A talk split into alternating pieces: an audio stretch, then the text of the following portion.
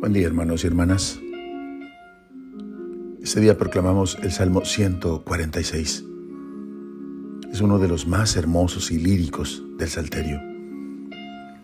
Supone un regalo para nuestra oración de esta mañana, que nos presenta el camino escogido por Jesús de continua alabanza por las obras de su Padre y de fidelidad a su amor.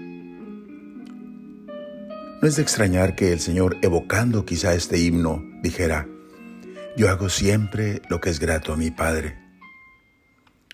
La glorificación perfecta y eterna de Dios en el cielo será el gozo pleno de sus elegidos y como una sonrisa de toda la creación. En la liturgia serena de este salmo de hoy, expresa el sentido de admiración amorosa que eleva el espíritu y lo pone a punto y en trance de alabanza. Esa alabanza que la soberbia humana durante la jornada de hoy pretenderá negarle.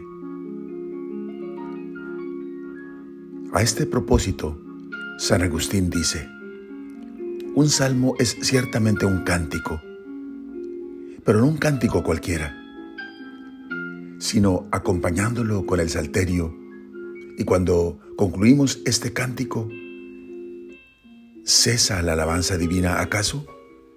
No. Tu lengua alaba por un tiempo. Tu vida debe alabar para siempre.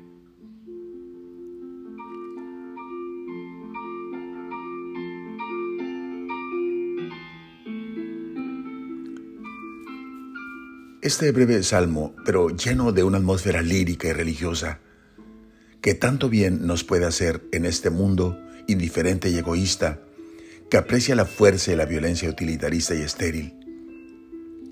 Es síntesis de historia salvífica y de vivencia espiritual. Es un regalo para nuestra oración, para nuestra vida cristiana, que nos presenta el camino escogido por Jesús, de continua alabanza por las obras del Padre y de fidelidad a su amor. Por eso, haciendo eco a la reflexión del Salmo, Jesús pudo decir, hago siempre lo que es grato para mi Padre. Amén. Oremos. Oh Padre Dios, Te alabamos de todo corazón al inicio del día y mantenemos nuestra alabanza durante el resto de nuestro día.